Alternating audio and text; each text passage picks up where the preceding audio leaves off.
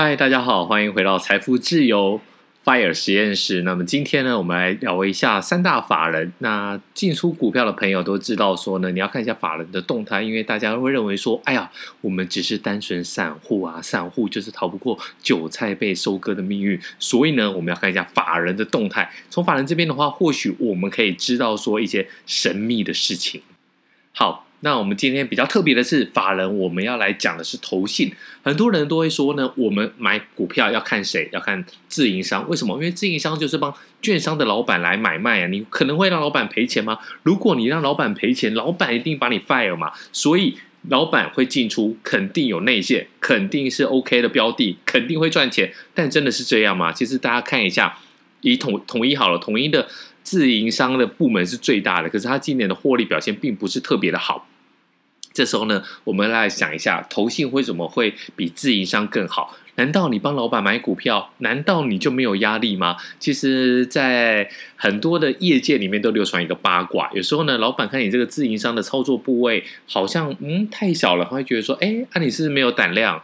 你不大来不会股票吗？那你操作部位太大，哎，你买那么大，你的风险控管好吗？所以等于说，你帮老板操作他的资金，操作他的部位，其实讲难听一点，就是放，呃，台语讲的是绑加背，两加细，就是你一下子太部位冲太快，老板会有质疑；然后部位太小，老板也会觉得你没帮他赚到钱。最可怕的事情是在自营商这边，常常会有个状况是，老板跟他讲说：“哎，阿我。”甲崩天狼宫叉叉叉尾拜阿你有尾不？其实你有没有做一个严整完严谨的一个研究？你都没有。但老板的一句话，你会不会买？很多朋友都说他们多少会买一点。第一个对老板有交代，但是你没有经过严整的报告，你有办法来下这个单？我觉得他们也是蛮 蛮敢的啦。好，那在投信这个地方，我觉得相对会比较安全的是说。在国内投信买卖股票会比较严谨的决策，那投资的团队会先去拜访公司，就是会抠公司，至少你可以知道说公司它最新的一些数据，还有你可以知道同业之间，就算比如说，比如说都是营建好了，你去抠 A 公司，你 A 公司问不到精华，你可以从这边知道它 B 公司最近的一个状况，标卖土地或是标售土地的一些状况，好。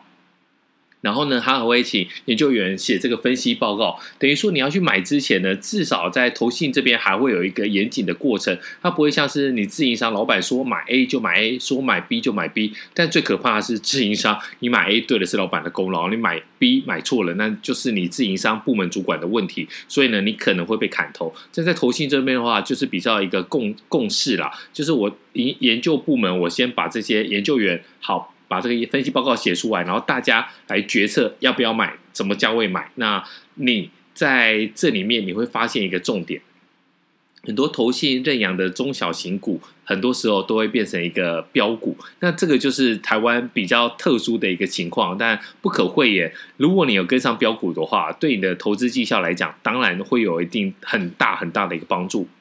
那么再来就是最近大家在谈的股票已经到了一万七千点、一万八千点，到底这个投信的一个做法会是怎么样？其实大家来想，你想想看，在这个部位、这个点位，你觉得还有这个国安基金进出的一个呃呃，虽然波动比较大啦，但是我觉得在这个点位一万七、一万八，真的已经没有国安基金可以进场的一个。一个角度啊，或者是一个切入的一个点啊，那通常国安基金呢，并不是来做一个拉盘，国安基金通常都是大规模的一个下跌。比如说去年在疫情非常严重的时候呢，国安基金就是。偷偷的进来，这是他买什么呢？他买台湾五十、零零五零，或是台湾五十里面这个叫台积电比较大的一个全值股。它只要主要的目的呢是稳住盘面，然后并不是来拉大盘往上攻啊。所以呢，其实大家要注意的事情就是说，你看投信，然后看基金的部位，看这个国安基金这些意义都不是太大了。你不如你就是好好的观察他们买什么东西，然后呢再从他的筹码来看。那一般来讲的话，如果主力在吸纳筹码，准备要建立部位的时候呢，他并不会在第一时间就让股票往上冲。为什么？因为你要吸纳筹码，你买的越便宜，你将来股价上涨之后的获利空间越大嘛。所以呢，你一定要搭配另外一个，就是移动平均线以及 K D 值。如果 K D 值在低档，比如说二十往上黄金交叉的时候呢，代表主力准备要发动进攻，这个时候你再来进场来投资，第一个你的资金压力不会那么大。如果你买了一档股票，结果呢这个主力呢或者是这一档投信，它还没发动进攻。结果这个时间拖了三个月，拖了半年。第一个你会失去耐心，第二个你的机会成本非常的高，因为每个上班族或是每个小散户，我们就就有一套资金，你没有办法说长期压在这边等它进攻，所以你倒不如就等它的 K D 反转向上，黄金突破进攻的时候，你再跟着一起去操作。可是最近的股票市场，由于这个当冲、隔日冲、有钱就冲，这三冲太兴盛了，所以呢，大家也是要特别注意一下。有时候反转向下的话，会来得非常非常的快啊。那你要说到底什么时候要上，什么时候要下，其实你可以看一下这一档股票的一个特性啊。那么以统一超来讲的话，其实统一超的股价已经大概。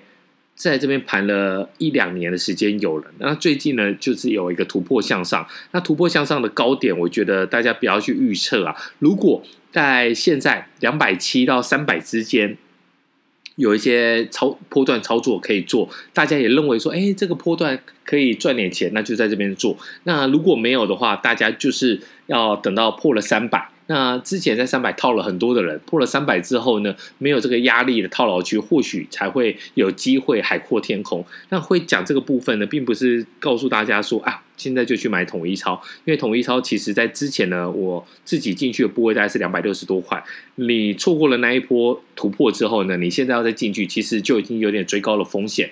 那我们再重申一次，其实这些都是我的一些投资的经验啦，那并不是给你的投资建议，真的。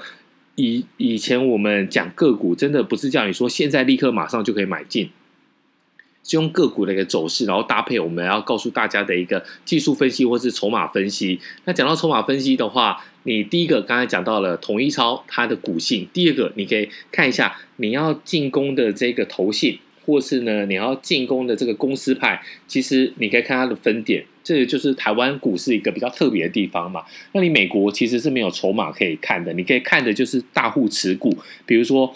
呃，最近又有这个十三 F 报告嘛，蒙格又买了阿里巴巴，这些你可以看。那虽然是每一季都会有一些落后，但是呢，长期来看，你还是可以知道说这些大户买卖的。不过台湾这边就很好，台湾这边的话，筹码分析呢，你甚至每天的分点都可以把它拉出来。那几个分点，后续你只要上网 Google，你大家可以都知道凯基是谁，或是这个虎尾帮是谁，或是笑联帮是谁。其实它的分点，然后再加上这个公司的这些股性，然后再把这个投信。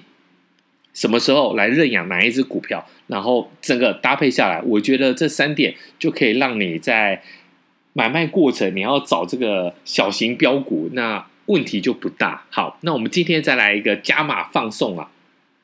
很多人会讲说，大股东的一个转让、升让持股呢，是不是？哎，看好这个，看坏后市。那这一点其实我一直想跟大家谈。那刚好今天这个主题，我觉得也蛮适合的啦。个股的大股东呢，是可以申报这个持股转让的。那持股转让的话，到底是不是看坏后？后市我们要看一下你现在股价的位阶，如果股价位阶高的话，那当然他认为有赚钱先跑，或者是他认为下一年或下一个季度的电子的接单，这通常在接电子股上面会比较容易出现的接单是不会好的。最明显的就是二零一九年国巨这张股票二三二七，那董事长国巨董事长是谁？是陈泰明嘛？那么陈泰明的前妻呢，其实他是透过外资的券商法国巴黎证券 BNP 来盘后交易。那在盘后巨额交易，他直接是转让了总共一点二万张的持股啊。那占国巨的发行的股数是有将近三趴，直接一点二万张，因为那时候股价在高点嘛。一千多块的高点，所以他套现一百二十亿元呐、那你说是巧合还是命运的安排？他在这个转让之后呢，国巨就从一三一零元的这个高点，直接砰砰砰砰跌到两百零三元。所以呢，大家都说陈泰陈国呃国巨陈泰明的前妻呢是最有这个 sense 的一个前妻啊。那这个位阶比较高的情况，有大股东来升让持股，我认为那这就是一个 sign，这一个指标，那一个暗示。人家都跑了，你干嘛不跑？好，不过呢，如果股价在低档的话，大股东呢是在第一盘或最后一盘，他直接来拉，这个是比较不会被发现的，或者盘后巨额交易转让给特定人，这个比较有可能像的是大股东跟主力要准备联手做多，比如说。我要开始了，但是市场上你吸纳不到那么多，我就跟大家讲说，我第一盘或最后一盘，因为大家可能第一盘大家还没准时来关注，那最后一盘大家已经在做结账了，所以你也没注意到，嘣，我就是这个五千张、两千张丢出来，然后同一个价位呢，嘣，我这边把它给收回去，这个就是一个转手。那这转手之后呢，告诉大家说，好，公司派要跟大股东来联手了，我们现在手上都有持股，一起。往上线攻的时候，大家都有获利，所以呢，这个时候就要特别注意了。这就是一个进攻的一个信号。比如说，二零一六年十月十七号，环球金六四八八，它大股东是七十二元啊。这个是在盘后巨额转让二点四万张给特定人，给特定人之后呢，股价大涨一倍、两倍、三倍，好几倍啊。其实呢，在这个巨额转让之前呢，这个筹码已经看到了，包括我们刚才讲到了投信。然后这些主力大户已经在买了，因此大家就可以来看一下这个大股东的持股转让到底是好还是坏，那就看你的这个股票的价位，在高点的话，可能就是要跟他先跑；在低点的话，可能就是要进攻。所以呢，股票其实是蛮有趣的。那么这一点跟大家来分享一下。好，那这个就是有比较生硬一点啊。如果大家还有其他的问题，或是你哪一点没有看清楚，也没问题，来。跟我讲，跟我讲之后呢，一起我们来研究。那也欢迎大家在 Apple Podcast 下面是作为一个五星的评价。那么最近的话，这个真的 Apple Podcast 很吃五星评价，你的评价会让我的排名往上升。或许我们很快就可以吸纳到干爹哦。